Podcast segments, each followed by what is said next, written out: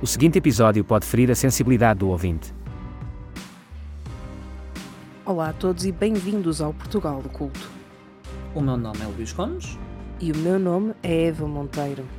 Na semana passada falamos sobre empresas de marketing multinível e a necessidade do consumidor de assumir uma postura de ceticismo no que diz respeito a curas e dietas milagrosas e todo o tipo de produto que promete o que a ciência não consegue fazer. Hoje vamos abordar o outro extremo, o negacionismo, onde acaba o ceticismo e começa a recusa em aceitar factos comprovados. Por que recusar tomar uma vacina num contexto de pandemia? Como se espalham estas ideias e em que momento é que as comunidades negacionistas se começam a comportar como cultos? O negacionismo é uma corrente de pensamento em ascensão nos dias de hoje, em que tudo o que nos incomoda é fake news e tudo o que nos contradiz é uma conspiração da Matrix para nos vergar ao poder de um secto de pessoas invisíveis e todas poderosas, normalmente judeus, because why not judeus? Embora fosse algo engraçado umas décadas atrás, tornou-se perigoso quando a política e a opinião pública deixaram de depender de dados concretos. A vida de milhões de pessoas, se não todos nós, fica dependente de populismos e manipulação Estou-me a rir porque eu escrevi populismos. Vamos popular. Populismos. Vamos deixar ficar este blooper para vosso entretenimento. A vida de milhões de pessoas, não todos nós, fica dependente de populismos e manipulação desenfreada das massas a favor de interesses políticos, ideológicos ou religiosos. Didia façam-se para a negação e o negacionismo como fundamentalmente diferentes. Se a negação é, é, sim, é simplesmente negar um facto ou uma ocorrência em absoluto, o negacionismo, embora parecido, fixa-se mais no conceito ideológico de negação da realidade como uma forma de protesto. Então, uma forma de combater este sistema ou tentar ganhar um controle cognitivo da própria realidade em detrimento da verdadeira. As técnicas que mais vemos usadas hoje em dia são falácias lógicas, argumentos verdadeiros em outros campos ou discussões lógicas, mas que não são aplicáveis na discussão onde são usados. São comparações fictícias ou analogias que não são apropriadas ao tema. A distorção científica, usando partes de ciências similares, mas não aplicáveis, ou factos que são tangenciais, mas independentes o suficiente para gerar confusão ou o uso de estudos dúbios ou irrelevantes, mas com conclusões que podem ser facilmente deturpadas a favor do negacionismo. A disputa de conceitos científicos, muitas vezes básicos, para se contrariar factos científicos aceitos pela comunidade científica, mas muitas vezes questionando o caráter de equipas que trabalharam em projetos com conclusões contrárias à versão que os negacionistas procuram. E teorias da conspiração, a ideia de que toda a ciência atual será deturpada por uma elite que tenta bloquear a verdade que só o negacionista consegue saber. Todas estas táticas apresentam pontos em comum. A ciência é sempre inexata, como toda a ciência o é por natureza, ou dúbia ou se deturpa para o objetivo necessário. Quando isto não chega para justificar, é porque a elite não quer que seja do domínio público. Vejamos alguns exemplos de negacionismo.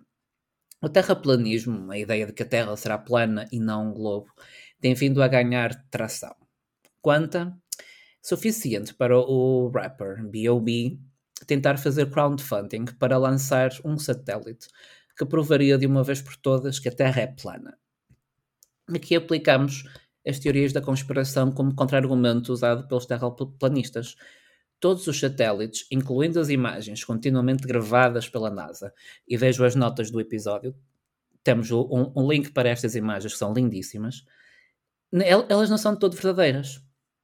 Chegamos a ter números suficientes de pessoas terraplanistas ou simplesmente curiosos para ser criada uma convenção anual de terraplanismo e a Sociedade de Pesquisa da Terra Plana, International Flat Earth Research Society, que tipo de pesquisas faz aqui, não a nós. Se Aristóteles conseguia entender que viajar para o Egito e ver uma constelação nova, que não via na Grécia, poderia significar uma terra que não poderia ser plana, e a circunnavegação ao globo de Fernando Magalhães e Juan Sebastián Elcano serviriam como um forte argumento a favor, parece um bocado contraintuitivo que tenhamos tanta tecnologia e tantas dúvidas de algo tão básico e tão repetidamente provado. E como funciona a ciência por trás deste modelo? A Terra será então um disco plano, flutuante no espaço? Não sabe, porque a elite nunca deixou ninguém a explorar. E a nossa atmosfera formaria um hemiglobo e o Sol e a Lua gravitam assim à volta da Terra. E no jeito de Game of Thrones, estamos rodeados de uma parede de gelo que limita o quão longe podemos viajar. Pouco servem pêndulos de Foucault, os pêndulos pesados cuja inclinação muda ao longo do dia devido à forma como a Terra roda, ou os efeitos Coriolis. O meu argumento preferido é a falácia de como o facto de ao vermos edifícios no horizonte eles estarem planos significa que a Terra seja um grande plano, apesar deste argumento também já estar explicado devidamente. Outro tipo de negacionismo, e um claramente mais ideológico que o anterior, é o negacionismo de caráter histórico, como por exemplo os negacionistas do Holocausto.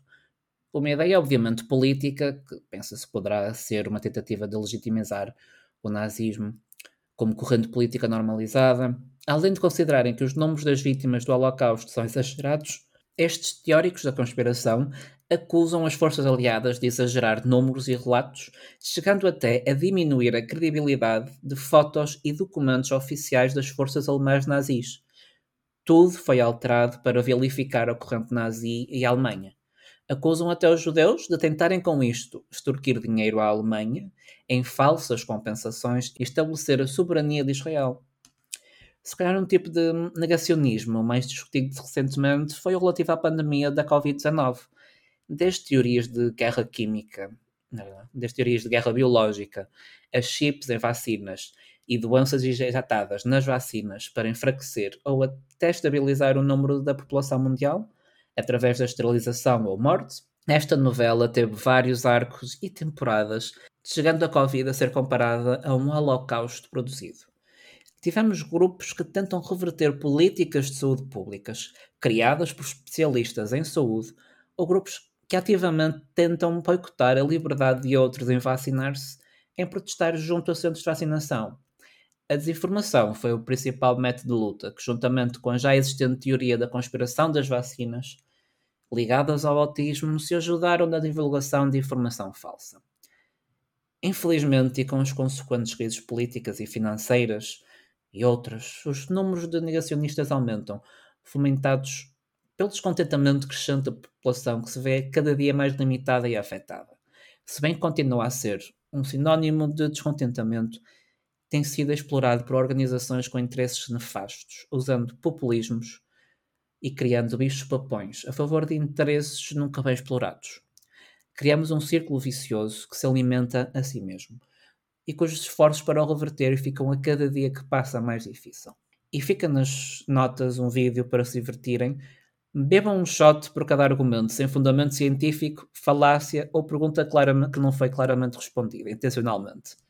E deixem nos comentários a que minuto começou o álcool a subir. Porque são muitos shots. Aliás, a mim começou-me a irritar a dada altura, porque é tão ridículo que me começou mesmo a irritar. Mas eu acho que aquilo é, um, é uma demonstração bastante exata de toda a comunidade negacionista, porque se tu reparares, cada um deles tinha a sua própria teoria. Não há uma teoria da Terra é plana e como. Cada um deles tinha uma versão e tinha uma explicação ligeiramente diferente do outro. Ah, porque realmente aquilo não, não é baseado em factos, aquilo é, é, é baseado sim. em ideias tiradas, sabe-se lá de onde. Eu estive a ver recentemente um documentário, não é um documentário, ah, como é que, como é que eu hei de descrever? É um vídeo de um canal que eu depois até posso deixar ficar nos- nas notas, em que pegam em três terraplanistas e em três cientistas, entre eles um que é astrofísico e outro que, se não me engano, é hum, físico qualquer cena, é físico. Pegam nessas, nessas três pessoas de cada lado e põem-nos a discutir, mas aquilo até está muito bem organizado. Portanto, eles fazem perguntas e não os deixam pegar-se, basicamente. Eu acho que é por aí que até está muito interessante. O vídeo é de um canal chamado Jubilee e chama-se Flat Earthers vs Scientists Can We Trust Science? Middle Ground. O programa chama-se Middle Ground. É absurdo. Tu consegues perceber o quanto aqueles cientistas estão, estão somente a ser torturados por pessoas que não conseguem ver a realidade. E para quem toda a prova científica é confirmação. Eu acho que o grande problema está aí. Toda a prova científica tem que ser confirmação. Eu até vou deixar ficar esse link também, por acaso não estava nas notas, mas vai passar a ficar nas notas, porque eu, eu acho muito interessante esse vídeo em que as pessoas. Eu, eu sigo o canal e eles têm vídeos extremamente interessantes, por acaso recomendo o canal. Eu por acaso acho que só, se que eu saiba, só, só os descobri uh, recentemente quando vi este vídeo. Mas há outros, uh, há, há uma infinitude de vídeos deste tipo de discussão Há um moço também no YouTube que eu gosto muito de o ver que, e de o ouvir, que se chama Creaky Blinders. E o Creaky Blinders, sim, é uma referência. É uma referência ao Peaky Blinders uh, e o Creaky Blinders pega em tudo o que é vídeos de, de, de negacionistas e de flat earthers e vai desconstruir tudo. Ele é muito engraçado, um bocadinho forte, mas é muito engraçado. Mas não há forma de dar a volta a estas pessoas porque elas estão endoutrinadas. Antes de avançarmos para o nosso segmento seguinte, tens ido às mensagens que recebemos no Instagram do Portugal de Culto? Algumas, sim. Não sei se reparaste que nós recebemos uma mensagem de uma das nossas ouvintes que nos enviou o link de um vídeo de um médico a dizer mal das vacinas de Covid. Sim, e em que o médico é bem reputado. Sim, foi esse o argumento, quer dizer, não sei se a pessoa nos está a ouvir agora, de alguma forma, acho que não será uma pessoa que nos segue assim tanto quanto isso, mas eu fui bloqueada, portanto também não sei o nome dela. E eu perguntei-lhe se, se, portanto, a única coisa que eu perguntei, ela mandou-me um vídeo e eu perguntei a documentação que sustenta esta teoria. E ela responde-me: Bem, ele é um médico renomado, creio que jamais falaria isso sem fatos. Siga-o e pergunta a ele mesmo sempre é muito solícito e com certeza você terá a resposta. Ora bem, ó cara amiga, eu não lhe perguntei qual é que era o Instagram do senhor. Eu perguntei-lhe a si se considera que há factos a sustentar esta teoria.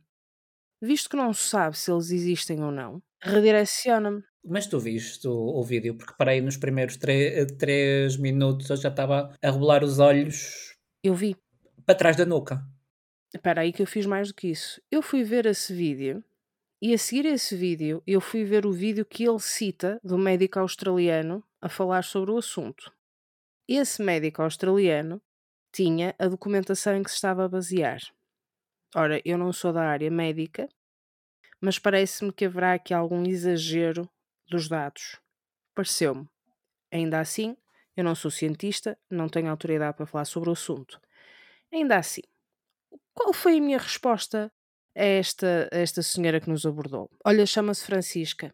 Ela bloqueou-me, só consigo ver Instagram user, mas eh, eu na altura disse-lhe o nome. Portanto, olá Francisca. Fui ver o vídeo original, o vídeo referenciado do Dr. John Campbell e o documento em anexo a esse vídeo, Non-Clinical Evaluation Report, COVID-19, Vaccine.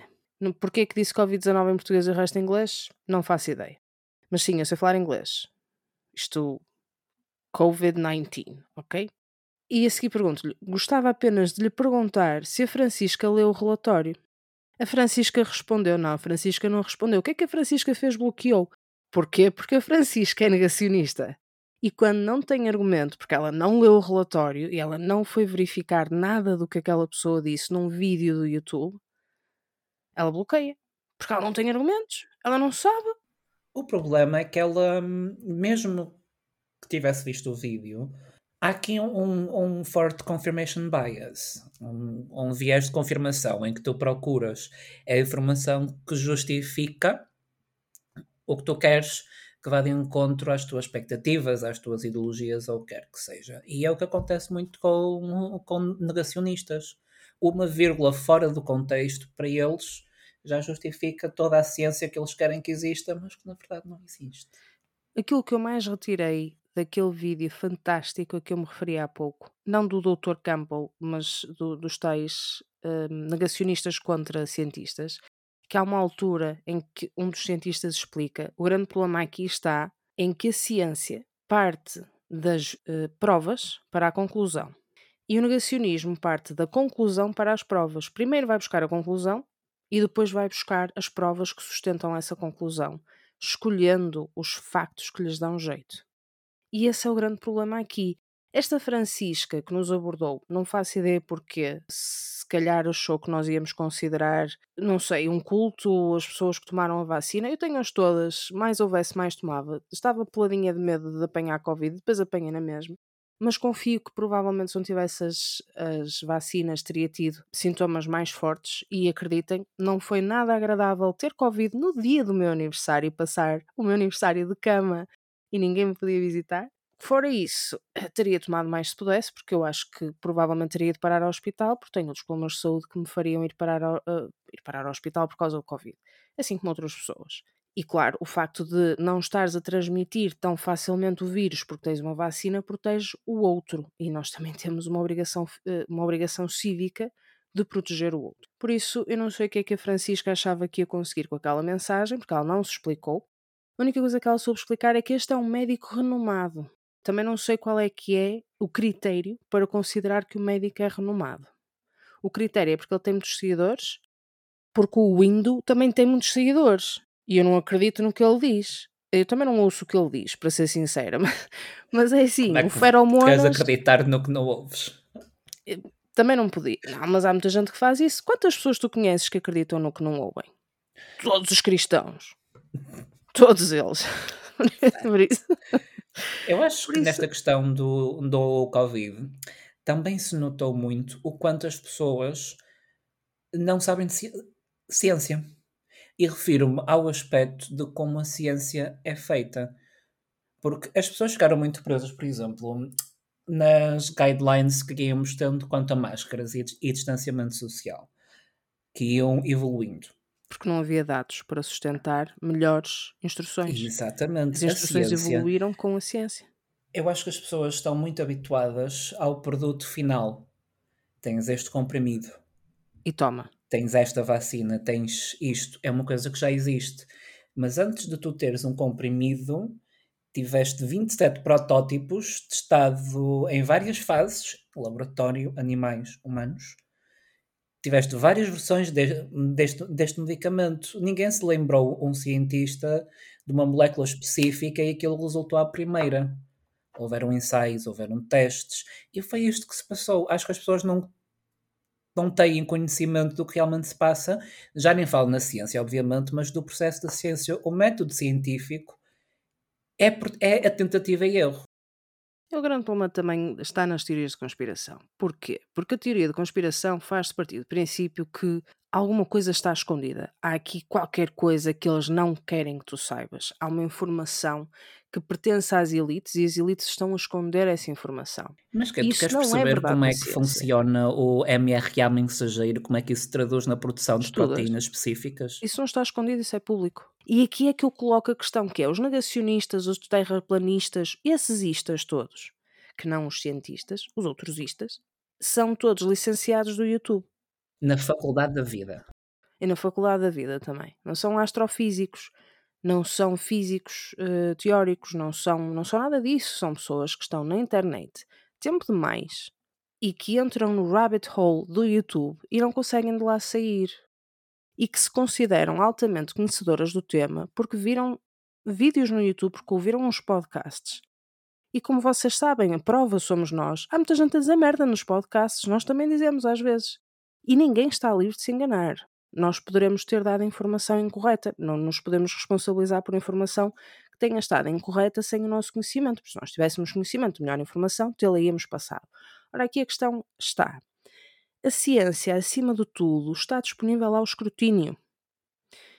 Se tu me disseres assim, há pessoas que nunca conseguiram ter uma educação científica superior numa boa universidade porque não tiveram dinheiro para isso, aceito. Isso é um problema social, é um problema que poderíamos debater noutro tema e é um problema que uh, com, compete aos governos de vários países, se não todos, abordar. Mas a verdade é que não há nenhuma ciência que esteja escondida, que tu tenhas que ser branco, azul, amarelo para poderes aceder a essa, a essa ciência. Estas pessoas, com uma fração do tempo que utilizam no YouTube, aplicando esse mesmo tempo, e muitos deles são adultos, terão dinheiro para ir para uma universidade, pelo menos em Portugal. É quase tanto o dinheiro que dão pelo ginásio, portanto também conseguem ir para a universidade.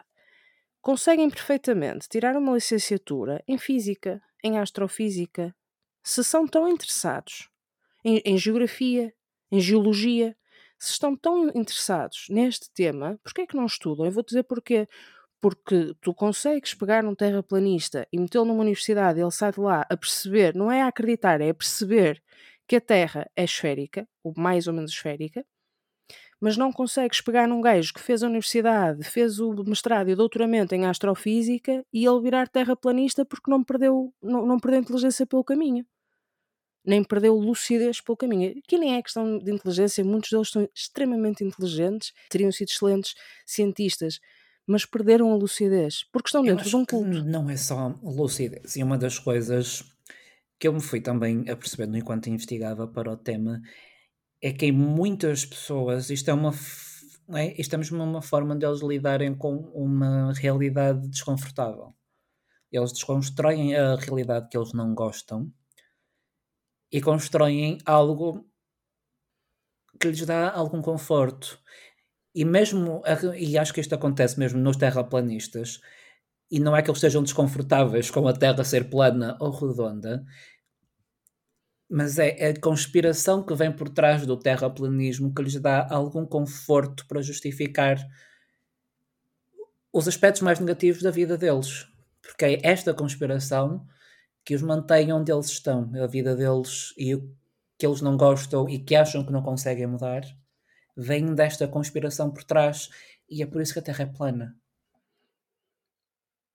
Mas isso leva-nos ao culto, precisamente, ao nós versus eles, à ideia de perseguição, à ideia de se ser um mártir, a todas essas ideias que sustentam todos os outros cultos.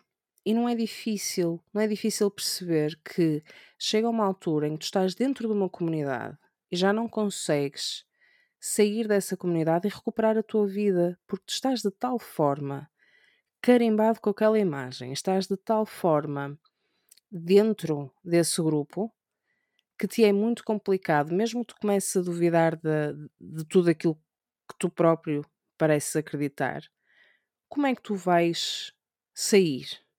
como é que tu vais dizer, ah, afinal a Terra não é plana? Eu andei aqui numa cruzada contra todos os meus familiares, contra a sociedade, contra toda a gente, a dizer que a Terra era plana. Mas afinal, a Terra não é plana. Eu vou ter que engolir o sapo. Estas são pessoas que normalmente têm discussões terríveis, porque, e como deves compreender, não é? Eh, ficam de tal forma frustrados com a perseguição que estão supostamente a ser vítimas, ou de que estão supostamente a ser vítimas, que, que facilmente, que não estão, ninguém está a perseguir, mas que facilmente se irritam profundamente. E isso leva, naturalmente, a, a que depois, querendo sair dessas comunidades, não tenham Seja outra comunidade complicado. para voltar. Mas muito complicado, sim. Uma das teorias que eu mais gostei na época do Covid foi a dos chips nas vacinas. Sim, sim. Porque eu ficava a pensar qual era o, o governo que vai gastar uns que 400, 500 euros para meter um nanochip numa vacina. Em cada chip, em cada vacina. Para saber a que horas é que eu fui ao trono. Se fui às 7 da manhã ou às 9 da noite. Que não precisa tirar-te foto. ou fizeste uma publicação ou deste um like. Ou deste 5 likes seguidos, o que significa que estavas no trono. Porque não tinhas mais nada que fazer. Mais nada que fazer. Se bem que isso é falso. Atenção. Se tu fosses criar nanochips para esta quantidade de pessoas, para, este, para estas centenas de, de milhões de pessoas, certamente que o, que o custo baixaria exponencialmente. Portanto, não seria assim tão dispendioso. A questão é que é inglório. Não há interesse nisso. A mesma pessoa que te está a dizer que tem chips, lhe estão a meter chips nas veias, é a pessoa que a seguir põe tudo na internet e faz as publicações de tudo. O meu filho, recém-nascido, vou tirar foto com ele com a cabeça a sair da mãe. Tenham vergonha na cara. Não, a sério, é uma coisa que me irrita. Tenham vergonha na cara. É isso e as pombas. Que os pássaros não existem, são todos drones. Isso foi um gajo. Isso, isso das pombas e dos pássaros foi um gajo que criou por piada para gozar com a situação. E É hoje em dia. que eles não consigam perceber isso. Como assim? Tu soubeste da, teoria da conspiração da Avril Lavigne? Que ela morreu e tem um, um clone, na verdade. Sim, sim, isso foi uma teoria da conspiração criada propositadamente por um, um moço brasileiro num site qualquer, precisamente para provar o quão fácil é criar este tipo de teoria da conspiração. E esta E merda ele provou, pegou. Pegou, pegou imenso. E, e ele próprio diz: Isto só prova aquilo que eu queria provar.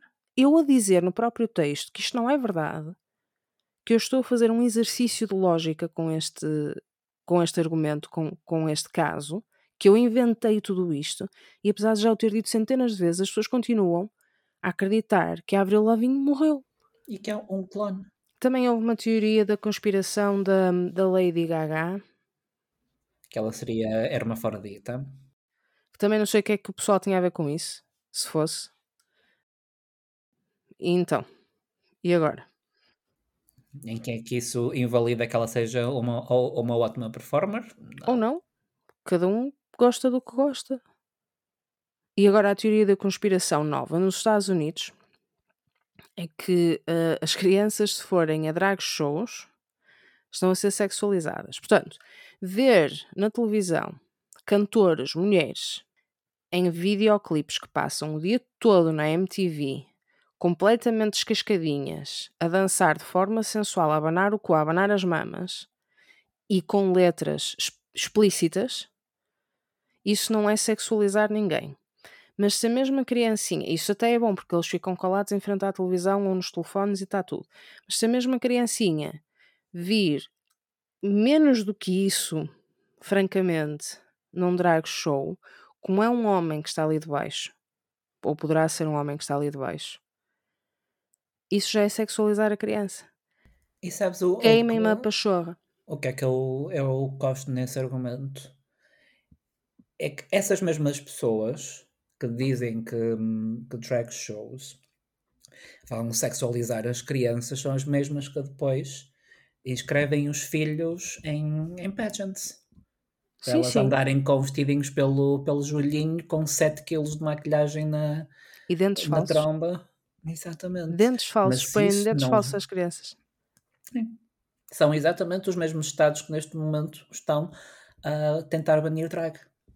São os mesmos estados que banem os drag shows, ou eh, eles não querem banir os, os drag shows, para ser justa, eles querem barrar um drag show a menores de 18 anos, considerando que o- os elementos que ali estão eh, serão sexuais. Quando na verdade um drag show, um drag show quê? É um performer que pega numa música de um artista que já existe. Normalmente os- o- não, é música que eles criaram, são músicas que já existem. Eu vou cantar a Cher e vou imitar a Cher. Então, ver a Cher na televisão não é sexualizar a criança. Ver a Cher a ser imitada por um drag queen, por uma drag queen, já é sexualizar a criança. E isto não vos parece estranho? Então está bem. Também são os Estados que mais liberdade dão aos cidadãos quanto à compra de armas. Porque o Estado tem uma obrigação de proteger as criancinhas daquilo que elas veem num drag show, já protegê-las de um tiro na tola ou de darem tiro a outras pessoas ou outras crianças, disso o Estado já não tem eh, qualquer, eh, enfim, obrigação. É uma questão da primeira emenda, não é? A primeira emenda cobre o que tu quiseres que cubra. Cobre a liberdade de expressão. Eh, ok, Constituição. Cobre, se não fores Cobre. gay, se não fores mulher, eh, se não fores de cor, se não fores de raça que não branca. Mas de resto cobre tudo. Exatamente. Ou seja, nos Estados Unidos é assim. Uh, tu, se fores fundamentalista, tu consegues ler tudo em todo lado. Numa Constituição em que a primeira coisa que se diz é que o Estado é laico e não preso a nenhuma religião, tu tens pessoas a, a serem uh, cristãos nacionalistas e a dizerem que o Estado tem que se reger pelas leis religiosas. Falaremos mais sobre isso e sobre fake news no próximo episódio. Para já, vamos avançar com uma entrevista que temos hoje. Hoje, no Portugal de Culto, contamos novamente com a presença da Leonora Brantes, Diana Barbosa e de João Monteiro, coautores do livro Não se deixe enganar, Guia de Sobrevivência no Mundo Moderno. A Leonor é natural de Lisboa, licenciada em História e mestre em História e Filosofia das Ciências. O João é licenciado em Biologia, mestre em Biologia do Desenvolvimento e doutorado em História e Filosofia da Ciência. Tem trabalhado como comunicador científico nos últimos anos e tem cooperado em projetos de consultadoria. A Diana é licenciada em Biologia, pós-graduada em Biodiversidade e Biologia Evolutiva, mestranda em Comunicação de Ciência e comunicadora de Ciência no Instituto de História Contemporânea. Estão cá hoje como cofundadores da Concept Comunidade Cética Portuguesa, à semelhança de episódios passados. Bem-vindos, Leonor, Diana e João, e obrigada pela participação neste episódio do Portugal de Culto. Obrigada. Obrigada pelo convite. Obrigado. Então, relembrem-nos uh, e aos nossos ouvintes que poderão não ter estado connosco no episódio passado em que entrevistamos a Leonor e a Diana, de forma resumida, o que é Concept, uh, de forma a que eles fiquem mais esclarecidos. Então, posso eu relembrar. A Concept Comunidade Cética Portuguesa é uma associação sem fins lucrativos uh, que tem como principal objetivo a promoção da ciência e, da, e do pensamento crítico em Portugal. Este é, é o nosso nosso, a nossa frase de apresentação. Nós promovemos uh, diferentes eventos em que tentamos uh, debater ideias e, e, e, problemas que toquem sempre a, relação entre o que é feito no, no mundo académico, na ciência, na ciência, nas suas diversas áreas, ciências naturais uh, e sociais e humanas, e a forma como a sociedade interage com, com essas temáticas. Portanto, trabalhamos nessa interface entre o mundo académico e a sociedade. Leonor, antes de começarmos a entrevista, estávamos a falar sobre o prémio do Unicórnio Voador que está agora a decorrer a votação, certo? Podes-nos falar um bocadinho sobre isso?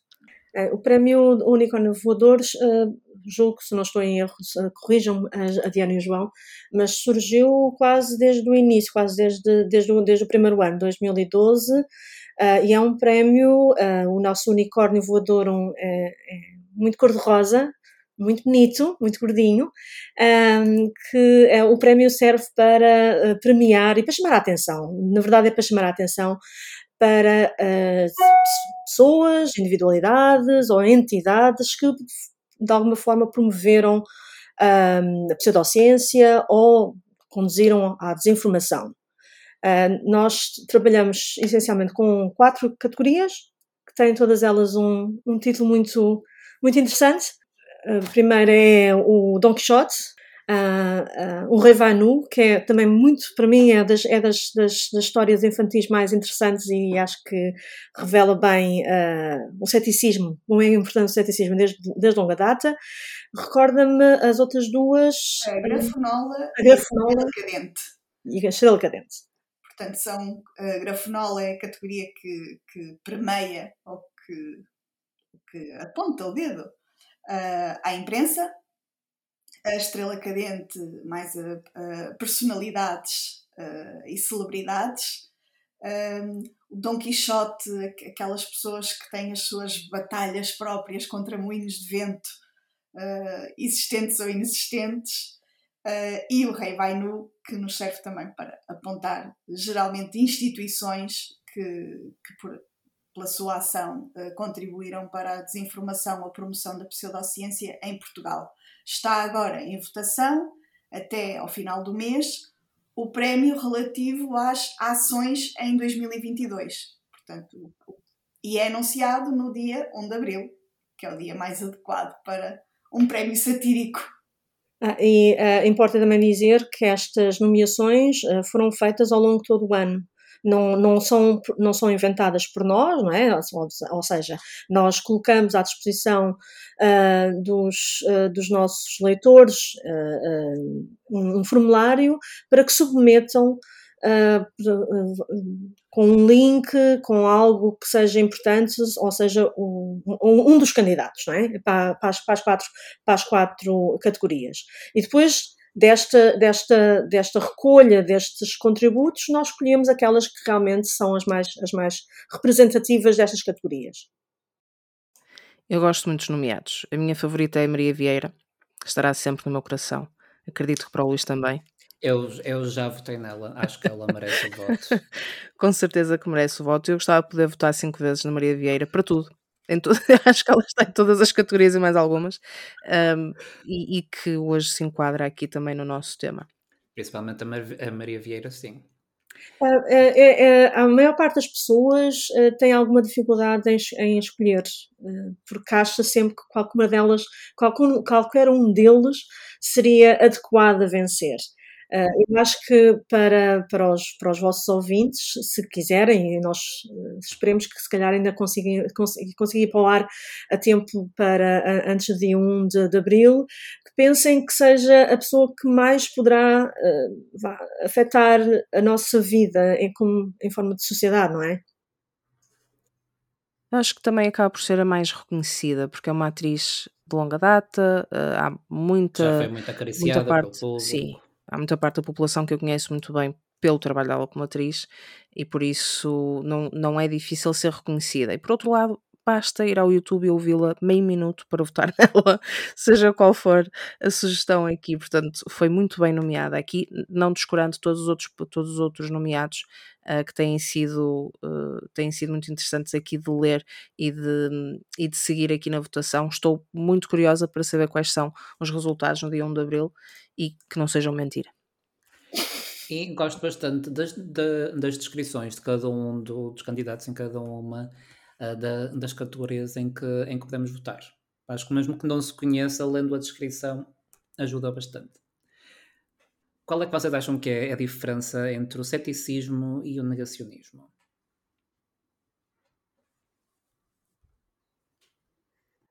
Algum de vocês quer Eu estava a passar a dica ao João, acho que está na altura de ser ele a responder. Sim. Bom, o negacionismo uh, é, negar, é o ato de negar as evidências científicas, enquanto o ceticismo uh, é, perante a dúvida, procurar a melhor informação disponível para nos esclarecer. Uh, enquanto enquanto o, o ceticismo procura as evidências científicas, ou as, as, melhores, não tem de ser só necessariamente a ciência, o melhor conhecimento disponível no momento, pode ser na área das ciências, pode ser na área das humanidades, na área da filosofia, etc. Enquanto o negacionismo nega. Eu costumo dar o exemplo das alterações climáticas, até porque o termo utilizado, os céticos das alterações climáticas, é um termo mal utilizado e sempre tenho oportunidade em palestras em que vou a congressos, chamo a atenção para isso. Porquê? Porque os céticos das alterações climáticas defendem que as alterações climáticas uh, têm uma causa, têm principalmente uma causa humana. Para além das, das outras causas, há uma causa humana uh, uh, responsável pelas alterações uh, climáticas. isso é o que os céticos defendem. Porquê? Porque é isso que as, que as evidências, é para aí que as evidências apontam. Os negacionistas negam essas evidências e, portanto, recusam atribuir à causa humana causa, uma das causas, ou uma das causas principais das alterações climáticas. E, portanto, quando se fala em, em ceticismo das alterações climáticas, é um termo mal utilizado, porque o termo deve ser negacionismo das alterações climáticas.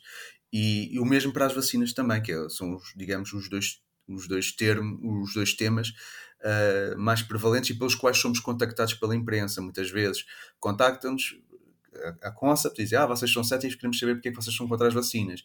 E nós temos de explicar, não. Uh, nós, enquanto céticos, seguimos as melhores evidências sobre um determinado tema. Nesse caso, sobre as vacinas, é que as vacinas são seguras e uh, devem ser utilizadas. É, é, é, vantajoso para a sociedade ser vacinado. Se querem uma posição contrária, uh, aí tem de procurar os que são negacionistas dessas evidências. E, portanto, esta é que é a grande uh, diferença entre o negacionismo e o ceticismo. Estranhamente, contudo, os negacionistas têm tendência a afirmarem-se como céticos e a dizerem que a única razão pela qual negam um determinado facto científico é porque não o conseguem verificar ou porque não consideram que existem provas suficientes. Isto vai, no fundo, contra aquilo que é a ciência, é fazer da ciência toda uma cabala financeira, normalmente, a apontar para um determinado caminho, quando o caminho correto seria outro. Portanto, não há muita forma de dar a volta ao negacionista e de lhe apresentar aquilo que são evidências científicas, certamente. Já agora, uh, só acrescentar, porque um, ehm, em relação àquilo que o João estava a falar, em relação às, às, às, às alterações climáticas, uh, existe mesmo um movimento com cientistas do clima que tem um, um, site que é Skeptical Science, ou seja, que realmente reforçam a ideia, ou seja, ceticismo é bem-vindo, mas não ao ponto de negar aquilo que está está à nossa frente, não é? Ou, ou não é negar, ou, ou seja, negar aquilo que é, a, ideia é que um negacionista está sempre a colocar a fasquia muito alta e está sempre a colocar a sua opinião ao ponto de não ser, não ser, não, nunca se poder ser refutada. Um, claro que nós lutamos desde o início com esta ideia do ceticismo. O que é que é esta ideia do ceticismo? Uh, volto, volto um bocadinho atrás para explicar também que tem a ver com o facto de tradicionalmente o ceticismo, especialmente o ceticismo moderno, uh, e não propriamente o ceticismo filosófico, uh, se, uh, se, vai contrapor a ideia da, da, da crendice, é? do ser muito crédulo e de aceitar tudo aquilo que se diz sem realmente investigar. É? é o oposto do ser crédulo, de ter fé, por ter fé a arma contra isso não será ir à internet a fóruns de teorias da conspiração e acreditar nisso, porque o facto alternativo não é um facto. Só porque é alternativo. Simplesmente é uma informação incorreta que está a ser passada e disseminada como facto para poder sustentar uma teoria que não pode ser sustentada pela ciência. Daí não poder também ser eh, entregue à, à revisão de pares, como aliás também falamos no, no último episódio que, que gravamos juntos, da situação de, das, das curas, das curas milagrosas. A cura é milagrosa, mas não foi verificada por pares. Porquê?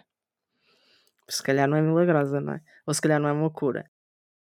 No fenómeno da, da, da pseudociência e do, e no, do negacionismo científico, uh, acontece uma coisa curiosa, que é, por um lado, sobretudo muito no mundo do negacionismo, Uh, há uma crítica muito potente à, à, ciência, porque a ciência, no fundo, aos cientistas, porque os cientistas estão todos num conluio mundial para esconder a cura ou para esconder a verdade ou para. Mas, por outro lado, as mesmas pessoas apropriam-se da linguagem científica, tentam dizer que fizeram investigação ou fazem até investigação que não estará muito bem feita e, inclusivamente, no, no, criam revistas ditas científicas com revisão pelos seus pares, pelos que acreditam nas mesmas coisas, portanto, ao mesmo tempo que criticam o que é a, infraestrutura e a sociedade de, científica, académica, criam sistemas paralelos muito parecidos porque sabem que a palavra ciência, científico, investigação e toda uma panóplia de terminologias uh, caras e técnicas tem também poder de autoridade e poder uh, sobre uh, para convencer as pessoas, não é? Portanto, ao mesmo tempo que criticam,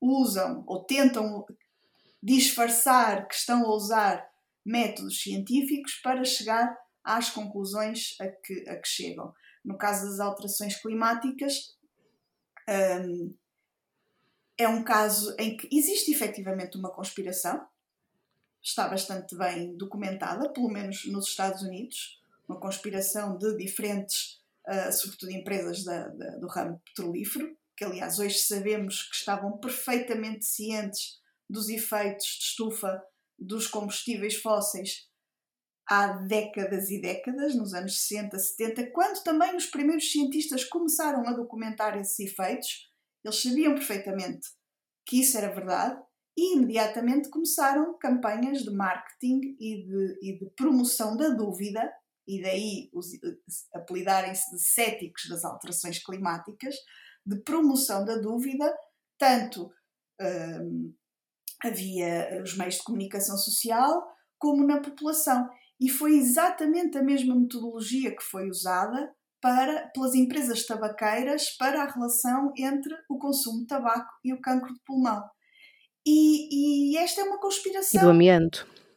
E do, do, do amianto. E este, estes são, são dois casos de conspirações reais para as quais temos provas, porque existem documentos internos que, entretanto, foram, foram divulgados em que eh, pronto, está claríssima qual é a, a estratégia. A estratégia é promover a dúvida promover a dúvida na população, de forma a que, a que a população pense: ah, na verdade não temos a certeza, e portanto, como não temos a certeza. E os argumentos também foram mudando ao longo dos anos. Começou por as alterações climáticas não existem, as alterações climáticas, ok, até existem, mas a culpa não é do homem, e já estamos na fase do até existem, se calhar a culpa é do homem, mas agora não há nada a fazer. Ou então uh, existem, a culpa não é do homem porque elas iam acontecer de qualquer das formas e são benéficas. Vamos ficar a ganhar com as alterações climáticas, que é simplesmente a pior estupidez que eu já ouvi. Ah, vão, vão, há, há, empresas que vão ganhar, as empresas petrolíferas vão sim. ganhar com o desgelo, têm outros sítios para, para, para tirar, sacar petróleo, não é? Com certeza. Também tem uh, a possibilidade de aumentar do, o nível do mar, tem mais costa, se calhar até temos que construir mais umas casas, porque entretanto outras já ficaram submersas, isso, tudo isso são oportunidades de negócios, não haja dúvida. É capaz é de, na conta geral, não ser assim tão bom quanto isso. Mas há quem já diga, efetivamente, que as alterações climáticas são boas para a humanidade. Ainda neste campo da, das definições, eu gostaria de de esclarecer também que o tema do negacionismo encaixa-se num tema mais abrangente que é o da desinformação. Portanto, quando se fala de desinformação, fala-se de desinformação propriamente dita, nos meios de comunicação, uh, nas redes sociais, etc. Há também o negacionismo, que é o outro ramo da desinformação, e há um terceiro ramo que é o das teorias da conspiração.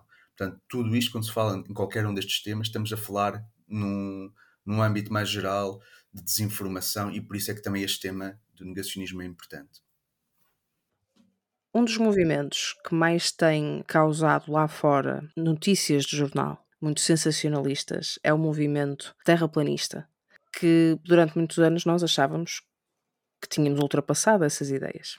E aqui em Portugal, é um movimento que se tem feito sentir? Eu aqui gostaria de falar sobre a nossa percepção. Uh, é um tema que nós temos acompanhado, é um tema sobre o qual nós já fizemos tertúlias uh, e a minha percepção é que é mais prevalente nas redes sociais do que a nível real, uh, ou seja, na sociedade em si. Ou seja, é muito é um, é um tema bastante em que os seus as pessoas que o defendem são muito vocais, são muito presentes nas redes sociais e por isso é que parece que é uma coisa muito presente, mas que no meio real não não tem, não parece-me a mim não ter muita, muita adesão. No entanto, isto não é uh, motivo para ficarmos tranquilos relativamente ao tema, porque a gente sabe que o que acontece nas redes sociais, as pessoas vão lendo, vão assimilando, certo? Primeiro começam na dúvida, primeiro gozam com a situação, depois ficam na dúvida e depois começam a adotar algumas dessas ideias. E, portanto, é muito facilmente passa do meio digital para o meio uh, real.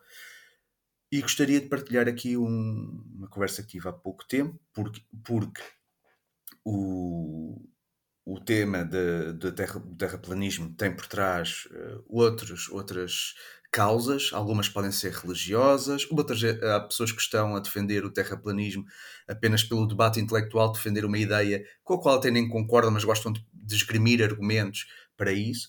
Mas no tema da religião, e como vocês sabem, porque já, já fizeram aqui neste podcast uma entrevista eh, a mim no contexto da Associação Ateísta. Eu, esta semana, fui, fui participar num debate com protestantes a Coimbra, com um grupo protestante, que é o Grupo Bíblico Universitário, e acabei por falar com eles, porque eles são protestantes, evangélicos, e acabei por falar, eh, ainda antes do debate, sobre eh, estes temas da desinformação e sobre o tema da, do, do terraplanismo. Portanto.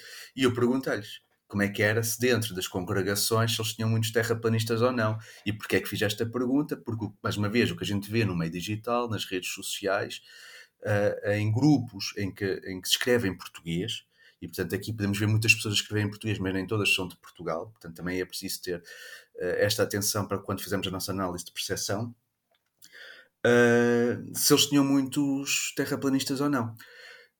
E, e eles disseram que, curiosamente, porque também eles estavam à espera que com a vaga de imigração que viessem mais brasileiros, porque eles têm recebido muitos brasileiros, isso soube de conversas anteriores, uh, que por acaso não têm tido uh, muitos terraplanistas, excepto em duas situações que eles presenciaram. Uma foi na sua própria congregação, mas o tipo não teve muito feedback dentro da congregação e entretanto saiu também. Portanto, ele diz, tirando esse caso, que é o único que a gente está a lembrar-se, não, não tem tido muito. E depois, uh, porque eles estiveram, no, um deles esteve, no, curiosamente, no, num debate do Café Filosófico, que é organizado pela, por Filósofos do Porto, uh, e em que o tema era precisamente teorias da conspiração e, portanto, depois do debate, não sei se vocês sabem como é que funcionam os cafés filosóficos, há ali uma, um, um, tempo para debate e para apresentação de ideias e depois dividem, digamos assim, a aula em salas diferentes e cada sala, em salas online, porque isto foi durante a pandemia, portanto passava-se em, em videoconferência e, portanto, em cada uma das salas havia um, um um debate interno e que depois juntavam-se todos na, na, sala comum novamente e debatiam-se as conclusões. Isto para dizer que havia lá um tipo que foi um, um, um, café filosófico sobre teorias da conspiração em que debateram o terraplanismo e ele estava convencidíssimo que a Terra era plana e não percebeu uh, que aquilo era crítica a ideias de teorias da conspiração e, e, e que o próprio conceito de Terra plana uh, era contestado felizmente pela maioria das pessoas. E portanto, e esse, esse, esse membro da Igreja Evangélica estava nesse, uh, também nesse evento do Café Filosófico e transmitiu-me uh, essa, essa percepção, que eu por acaso também estava, ficamos foi em, em salas online diferentes e portanto não assisti a isso. Mas pronto, ou seja, parece que, em conclusão, parece que é um tema muito presente por causa do que a gente assiste nas redes sociais, mas que a nível real não me parece, e volto sempre a dizer que isto para mim é um tema de percepção, porque na Concept ainda não fizemos ainda não conseguimos ter dados uh, mais ou menos objetivos, mesmo que sejam só indicativos de um determinado sentido, mas pelo que nós temos abordado, pelo que nós escrevemos, o feedback que temos quando escrevemos, não é daqueles que suscita mais debate, quando fizemos a tertúlia não apareceu muita gente, nem do lado cético, nem do lado uh, defensor de, do terraplanismo, porque as nossas tertúlias são abertas, portanto qualquer pessoa pode ir lá e até apresentar, até para darmos espaço para as pessoas apresentarem ideias contrárias às nossas, porque é para isso que também servimos e para, e, e para discutirmos ideias e debater ideias. E não, não, não, não suscitou grande interesse. É um tema que não, não me parece suscitar grande interesse. Para já. Para já, sim já. Nós não temos, sim, nós, como o João dizia, não temos dados uh, científicos sérios para, para Portugal sobre, sobre este tema, que eu saiba, não houve ainda nenhum, nenhum estudo feito cá um, sobre, sobre esta questão, mas temos estado muito atentos porque sabemos que é um fenómeno que se está a propagar e a proliferar de forma muito intensa um, no mundo anglo-saxónico, é? sobretudo os Estados Unidos e Inglaterra, e, e, como acompanhamos muito o trabalho que associações congêneres fazem uh, no Reino Unido, sabemos que lá já houve uma grande convenção de, de terraplanistas, com cerca de 300 pessoas a, a participar. Um, e, e, nessa convenção aconteceu um fenómeno, um fenómeno curioso os diferentes oradores, uh, todos eram defensores de, um, de, de, uma, de, que a Terra não era redonda. A Terra não, é, não tem uma forma esférica, ligeiramente achatada nos polos. Mas cada um deles tinha um modelo uh, geométrico de qual era a forma da Terra. Uh, mas não discutiam entre eles cada, todos ap apresentavam a sua, a sua, o seu modelo, a sua, a sua ideia de qual é a forma da Terra e toda a gente aplaudia e, e, e achavam tudo muito bem. Portanto, todo aquele debate era muito, muito amigável. O que não era amigável era nós versus eles, não é? Nós, os que não acreditamos que a Terra é uma, uma um esferoide, hum, versus os que dizem que sim. E, um, como o João estava a dizer, por trás da maior parte das, das histórias de vida destas pessoas que chegaram a esta mundivisão havia um, uma crise pessoal e havia a religião. Portanto, havia um momento de crise, de, de, de, a pessoa não estar bem, ou ter perdido o emprego, ou ter uma doença, ou de a vida não não estar a correr bem, entrarem no YouTube, uh, chegarem ao fenómeno da Terra plana via vídeos sugeridos no YouTube, e é muito fácil isso acontecer. Esse fenómeno, sim, está estudado. São preciso, é preciso muito poucos passos, muito, pouco, muito poucos graus de separação entre começar a ver uma coisa aleatória no YouTube e chegar a, a teorias da conspiração. E, e tinham encontrado ali a solução. E muitas vezes com uma base de, lá está, na, na Bíblia, porque na Bíblia diz que uh, a Terra é plana e que é uma esfera celeste, e depois as, as opiniões dividiam-se entre um, a esfera física realmente existir, portanto, existir uma cúpula de vidro sobre a, sobre a Terra, a Terra ser um, um plano redondo, uh, ter a forma de um, de um losango, uh, ter pilares, ter a lua, os, os, a Lua, os planetas existirem ou não existirem. Acho que a tendência é o espaço não existe, todo espaço é inventado. O que nós estamos a ver é uma projeção na esfera terrestre porque a esfera sobre a Terra. Tenho que morrer. Existe. E o muro da Guerra dos Tronos à volta. Sim. Uh, se calhar, tem monstros do lado de lá. Não, das, ninguém sabe o que é que tem do não lado de lá, porque é o longe. concluo da América que não deixa explorar. O mundo, o Diana, deixa-me só dos, o deixa-me mundo só da Guerra dos esclarecer. Tronos não está muito longe de uma das propostas que foi lá apresentada. Deixa-me só esclarecer uma coisa que tu disseste. Uh, quando falas em esfera terrestre, estás a falar da cúpula. A Daquela cúpula, sim, a cúpula. a esfera, a cúpula que. Perdão, Ou seja, é uma a hemisfera. Ah, é uma meia esfera, é uma semisfera. A cúpula que cobre, que cobre a Terra. Uma das propostas de qual era a forma da Terra e como é que a Terra evoluiu ao longo do tempo é que ela vai crescendo de dentro para fora ah, em, em.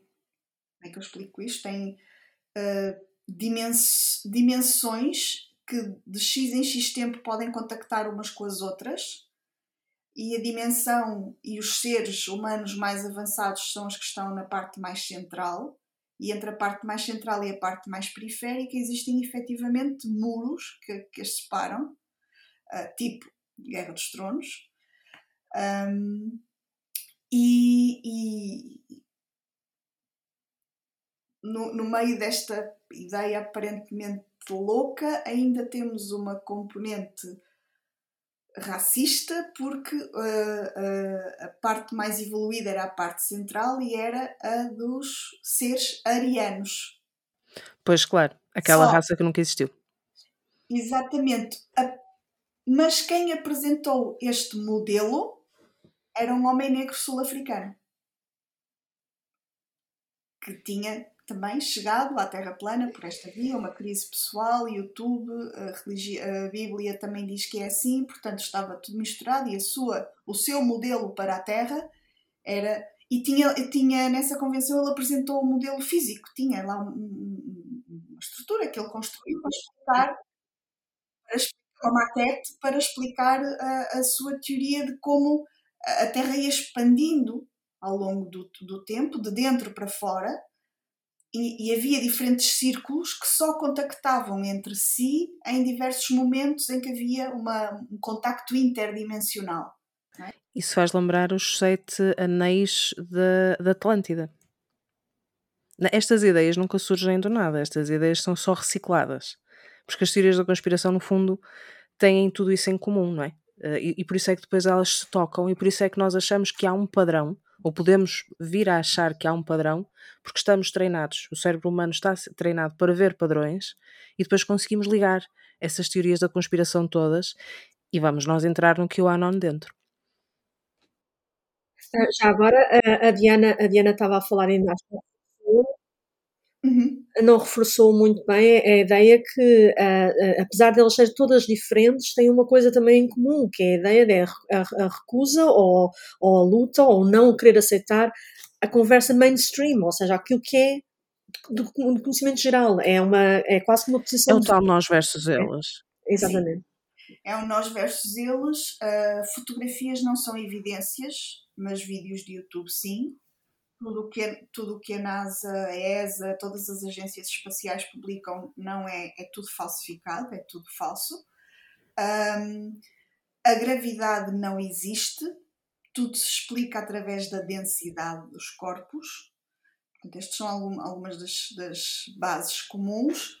Um, a outra a questão, duas questões uh, sociais uh, muito relevantes que, que, se, que, que os, os, colegas que assistiram a esta convenção uh, observaram e que também podemos observar se virem o documentário que está na Netflix sobre o movimento terraplanista e que me parece bastante. tem problemas, mas parece-me bastante interessante, o Behind the Curve, se não me engano o nome, é que uh, as pessoas que estão neste, neste campo não só acreditam que a Terra não é plana, como acreditam que uh, os ataques terroristas dos 11 de setembro não foram feitos por terroristas, foram feitos pelo governo americano, são antivacinistas, são antissemitas, são.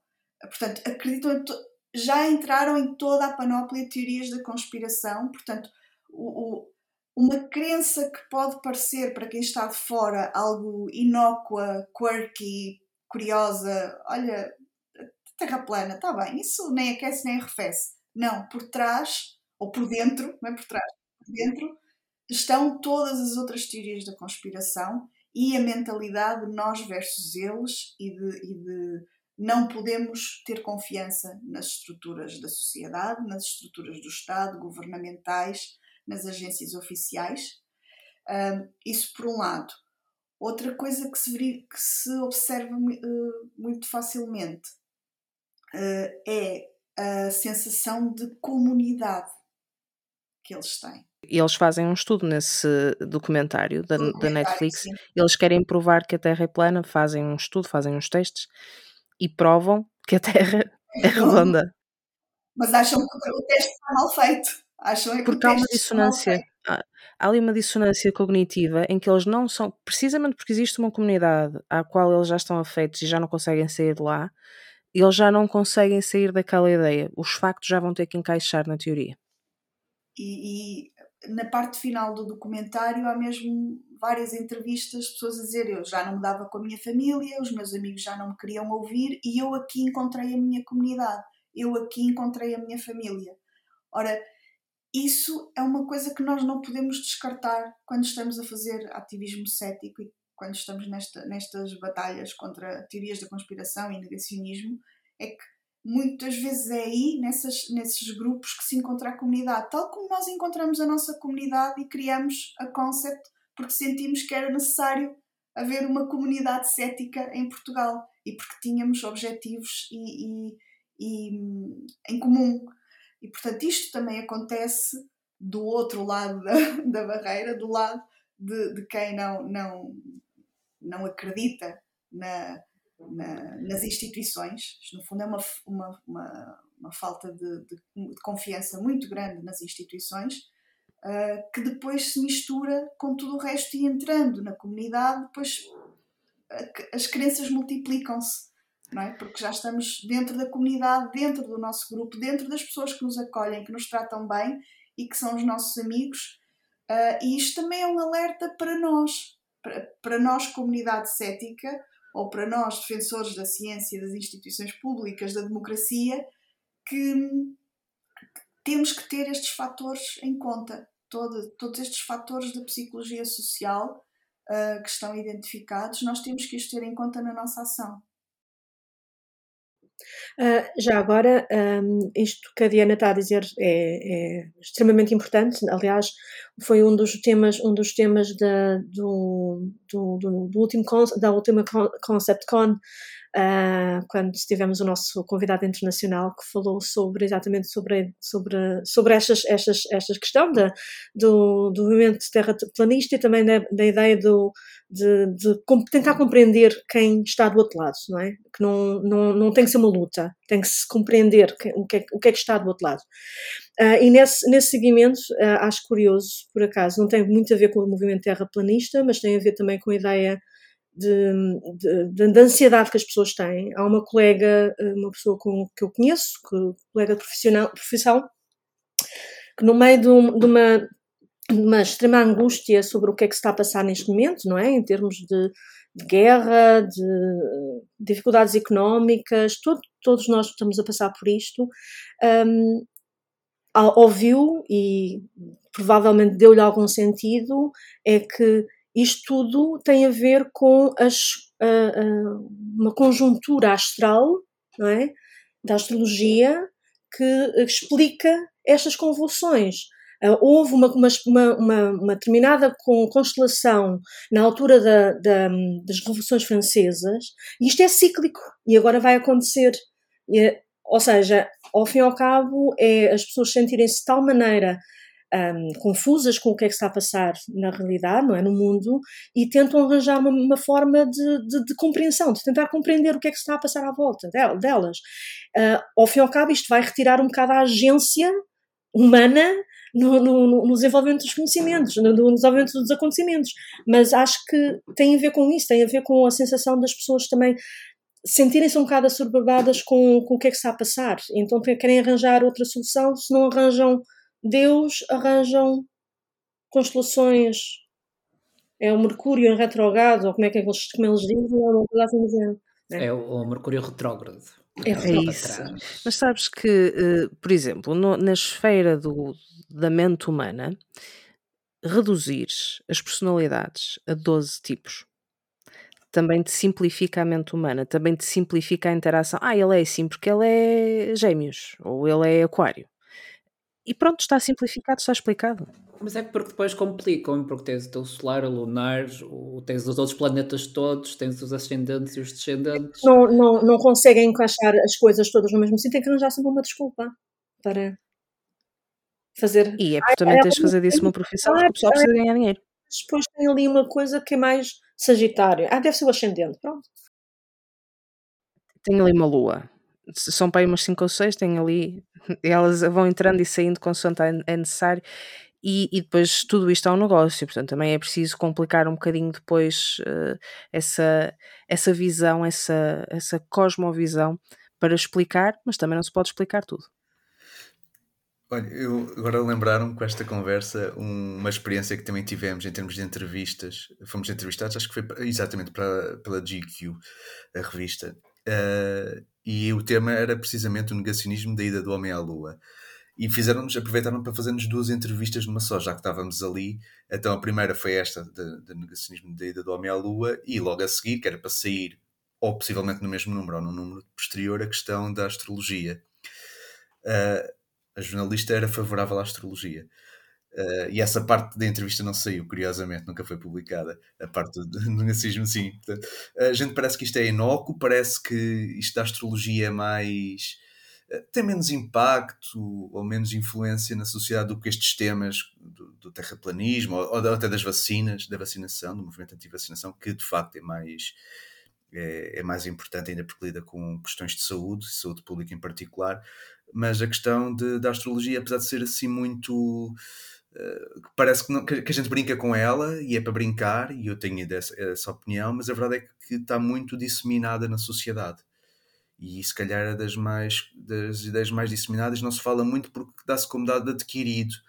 Uh, mas uh, há muita gente a acreditar na astrologia e isso depois também, também tem questões impactantes na vida, não só social, mas em particular na vida das pessoas, que há quem faça, tome decisões de negócios ou até de vida amorosa uh, ou de finanças públicas por causa de, do que vem no, nos horóscopos. E isso é, sim é preocupante.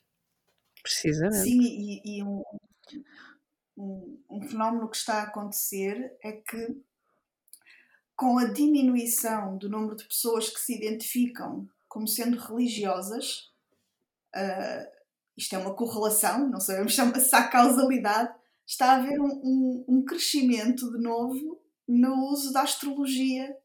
Sim, sim, eu não sou religiosa, acaba, eu sou espiritual. É, é, acaba por haver uma substituição do foco religioso para algo espiritual, porque ainda há aquela necessidade de termos algo que nos conforta.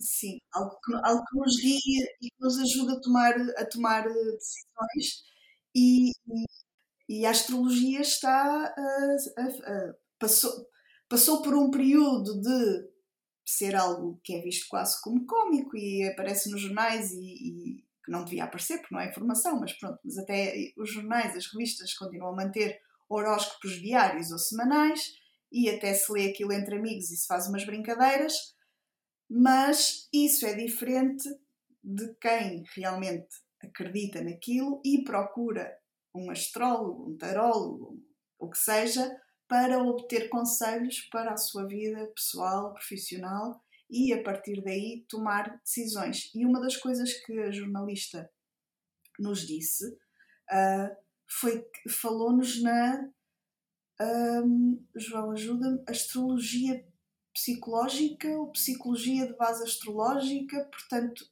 uma mistura entre psicologia e astrologia, que ela dizia que era algo científico. Sim, e ela também dizia que ah, a astrologia não, não prevê o futuro, é uma questão simbólica, a interpretação é toda simbólica, que não, não está a prever nada nem estão a fazer recomendações. Foi outra coisa que disseram, que, que isso era antigamente, agora a astrologia adquiriu uma outra visão, mais interpretativa, Evoluiu. mais simbólica. É.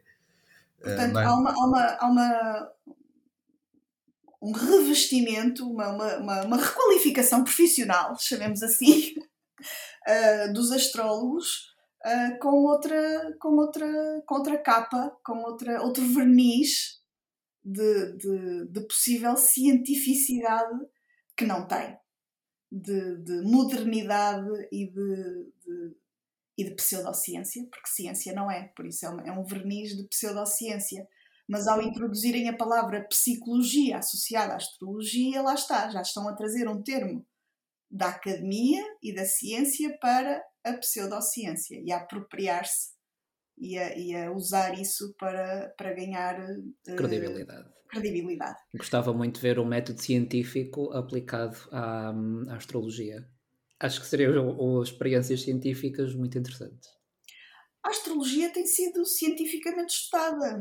Eh, existem muitos trabalhos feitos sobre que comprovam que não existe qualquer efeito nas nossas vidas relacionado com a posição das constelações no zodíaco, que variam ao longo dos anos, ao longo dos milénios, com as estações do ano, as constelações do zodíaco que é usado pelos astrólogos já não são as mesmas que, que hoje vemos no, no nosso céu, uh, e as constelações uh, não existem fisicamente. Ou seja, o que nós chamamos uma constelação uh, são conjuntos de estrelas que estão em pontos totalmente dispersos do universo. É simplesmente um ponto de vista a partir da Terra. Por isso, mesmo que imaginemos, podia ser plausível a Lua ou o Sol ou os planetas do Sistema Solar, não é? Que são realmente corpos celestes que existem e que estão em, com efeitos gravíticos em torno uns dos outros, pudessem ter algum efeito na, na fisiologia, na biologia humana. Não têm. Isso foi estudado. Não existem mais partes na lua cheia, não existem alterações de, de, de personalidade né, por causa do, do, do, dia do ano em que a pessoa nasce. Um, existem. Oh, oh, Diana, mas desculpa lá, mas como é que tu explicas? O nosso corpo é, não, é 80% de água, então se, se afeta as marés, também pode afetar a mim, não é? Esquece-se que as marés são uma massa de água enorme comparada com a massa de água no nosso corpo. Pronto. Mas deixa-me só esclarecer aqui uma coisa que a Diana disse para quem nos está a ouvir. Um, portanto, a, a Diana estava a dizer, diz-me lá só esta última parte que, eu, que tu estavas a montar o raciocínio e, e...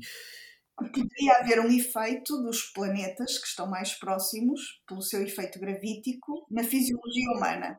As constelações são de facto uh, um conjunto de estrelas que a gente reconhece ao olhar para o céu. Mas é, o que a Diana está a querer dizer é que elas não estão no mesmo plano. Portanto, elas estão, as estrelas estão em pontos diferentes, umas mais próximas, outras mais distantes, portanto, não estão no mesmo plano, a duas dimensões, como estamos habituados a ver nas representações, nos livros ou nas imagens. Uh, e, portanto, se, nós, se o nosso planeta circulasse numa outra ponta da nossa galáxia, nós não, ou não veríamos aquelas constelações, ou elas teriam uma forma aparente diferente. É, é nesse sentido que ela quer dizer que as constelações não, não existem realmente. Elas são conjuntos de estrelas, constelações enquanto conjuntos de estrelas existem, uh, não têm aquela, têm aquela forma para nós porque é uma forma aparente devido ao sítio em que nós estamos a observá-las, exatamente, mas se estivéssemos numa, numa outra ponta, uh, numa outra zona do, da nossa galáxia, iríamos observá-las de maneira diferente e não, não, não fazeríamos aquela associação de imagem que nós fazemos, não é? Que algumas parecem uma balança ou o que for. Uh, e também explicar, e, e, que estão, portanto, não estão no mesmo plano, estão em, em, zonas diferentes, estão até muito distantes entre elas. E explicar também a questão porque é que a, a, que a Dena disse, mencionou, que as constelações de hoje não são as mesmas de no passado há milhares de anos. Isto é, está relacionado com, com, os movimentos da Terra, que não são só o de rotação e translação, mas também o de precessão, portanto, um movimento em, em torno em, em que o próprio da Terra se desloca. Pronto, e por isso é que vemos constelações diferentes ao longo de muito tempo, porque esse eixo, essa rotação do eixo também ocorre. E por isso vemos mais uma constelação. Pronto, era só estes esclarecimentos que queria fazer. Quando eu digo que as constelações não existem, quer dizer que não são uma, uma, uma, uma estrutura astronómica como é uma, uma galáxia. Uma galáxia é um, uma estrutura astronómica, é um conjunto de, de, de, de gases, estrelas, planetas que estão todos na, na, na, vizinhança e interação entre si, não é? Enquanto que o que nós chamamos constelações, como o João dizia, é uma, uma percepção de quando olhamos para o céu a partir da Terra, parece-nos ver ali um conjunto de estrelas que formam um desenho, mas que na verdade são estrelas que não têm qualquer relação astronómica uma com as, umas com as outras. Uh, assim, talvez fique, fique mais, mais claro o que eu queria dizer com as constelações não existem. De todos estes, estes movimentos e todas estas teorias, qual é que acha que são as que os portugueses mais gostam de negar? Olha, eu, eu aí diria as vacinas e as alterações climáticas, isto é a minha opinião e pela nossa experiência. Uh, há uma, uh, um negacionismo também muito prevalente uh, no mundo anglo-saxónico e que ocasionalmente parece chegar a Portugal de modo episódico, que é o negacionismo do HIV em que o negacionismo do HIV uh, tem, como qualquer teoria da conspiração, várias vertentes. Uns negam que o HIV, que o próprio vírus exista, outros afirmam que sim, que existe, reconhecem que existe, mas que não causa, não causa uh, a SIDA.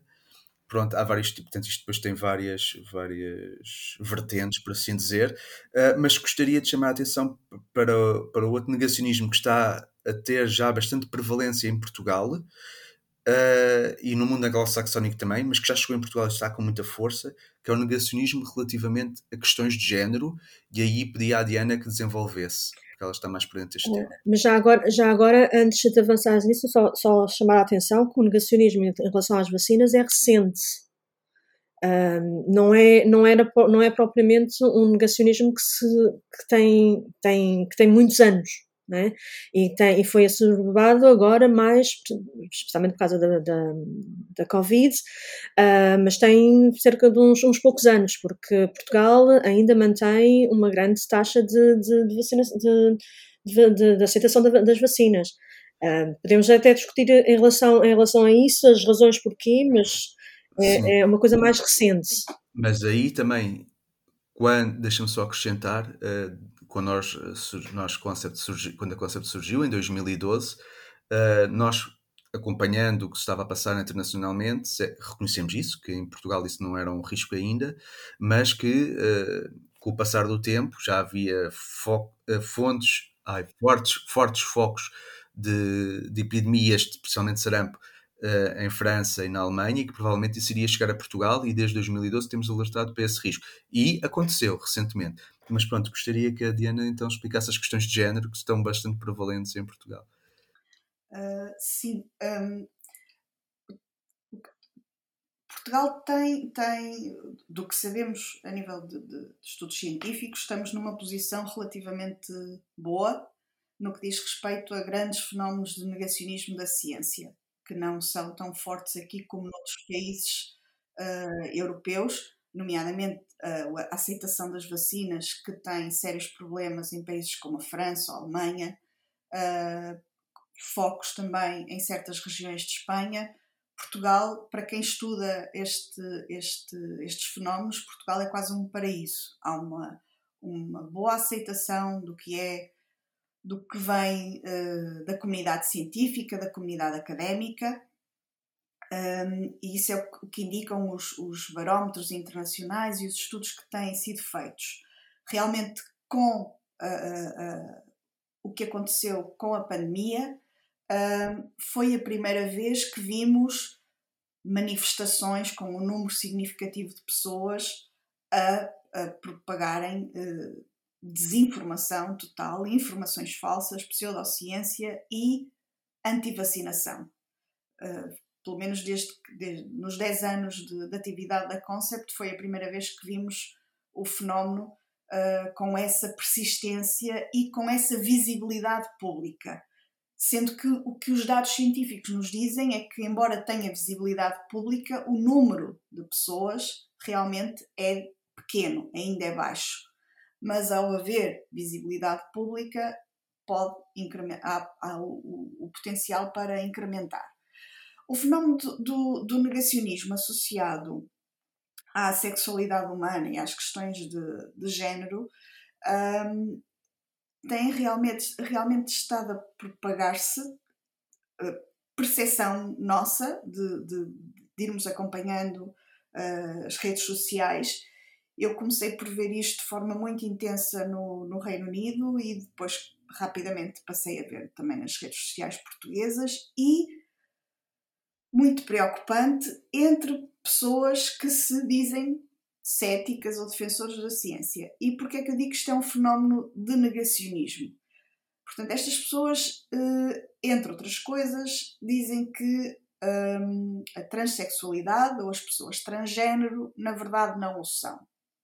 Uh, porque, segundo esta, estas, estas pessoas, a biologia diz que existem os homens e as mulheres, e os homens têm cromossomas XY e as mulheres têm cromossomas XX, e portanto a ciência está estabelecida e é binária, e, e, e tudo o resto são invenções do marxismo cultural, e é tudo woke, e é tudo modernismo, ou, pior ainda, isto é tudo homens que se querem fazer passar por mulheres para aceder a espaços femininos e atacarem as mulheres.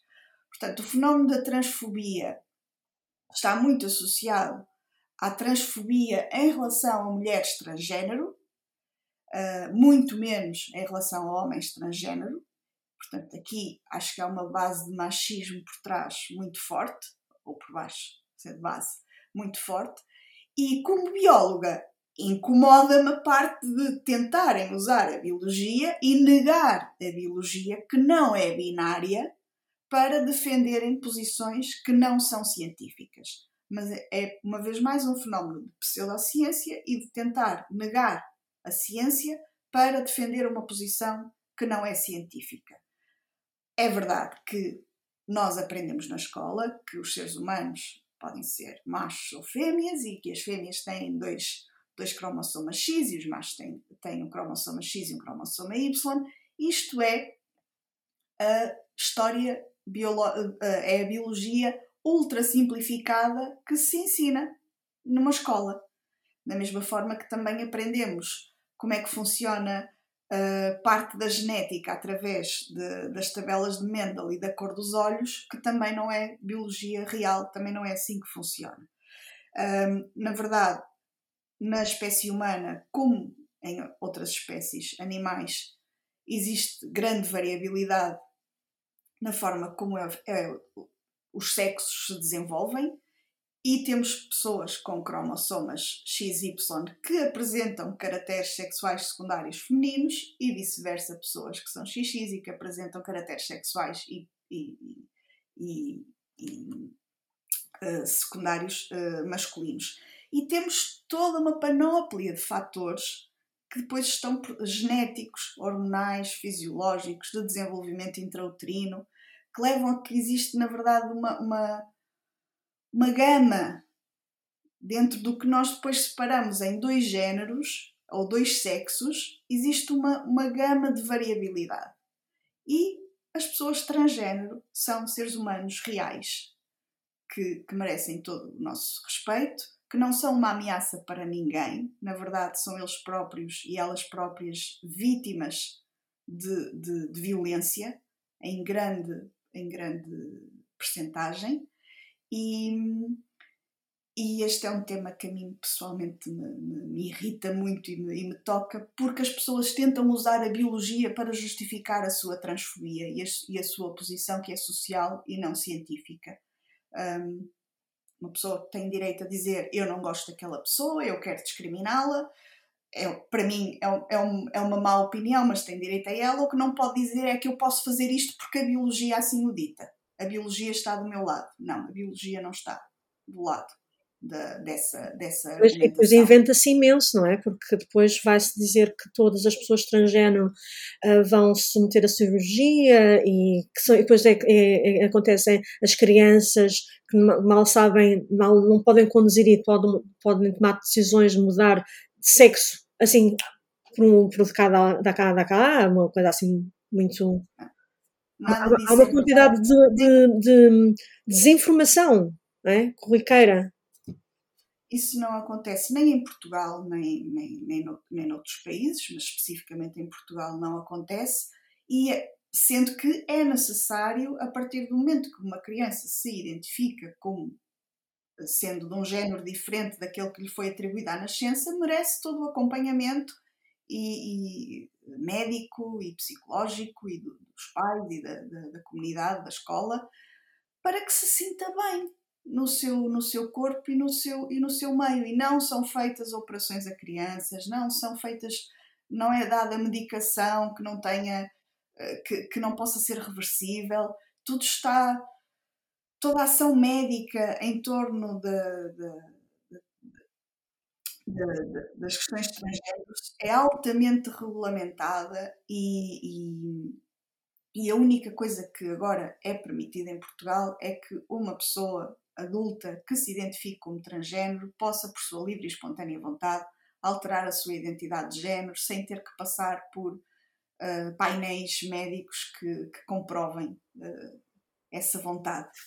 Uh, isso não quer dizer que a pessoa vá sofrer operações, vá existem pessoas de, de, todos os, os, de todos os tipos, pessoas que querem fazer a operação e, e, e efetivamente, um, no caso das mulheres transgênero, uh, retirar o pênis, se for o caso, no caso dos, dos homens transgênero, colocarem um, um pênis, que é bastante um, um pouquinho mais complicado, mas também existem as, as pessoas transgênero que não querem fazer nada disso, simplesmente querem viver a sua vida de forma tranquila com o género com que se identificam. E, e a mim preocupa muito ver eh, pessoas do lado, chamemos-lhe do lado da ciência, a usarem argumentos pseudocientíficos para, a sua, para justificar a sua transfobia. E, e penso que isso também é um fenómeno de negacionismo científico. Eu gostaria de complementar aqui o que a Diana disse uma vez que fui eu que trouxe aqui o, tema ao barulho, por assim dizer, é que as questões de género não são diferentes daquilo que a gente estava a falar desde o início do programa, que são as questões do negacionismo das vacinas ou negacionismo das alterações climáticas. O que isto tem em comum são duas coisas, em, em particular. Uma delas é a complexidade dos temas, não, não é. Nada disto é, é, é simples, portanto, os temas conseguem-se fazer consegue-se explicar os temas com facilidade, porque não é complicado, uh, desde que se explique tudo o que está uh, em, em, causa, mas apesar de não ser complicado, é complexo, porque envolve várias, vários fatores aqui no meio.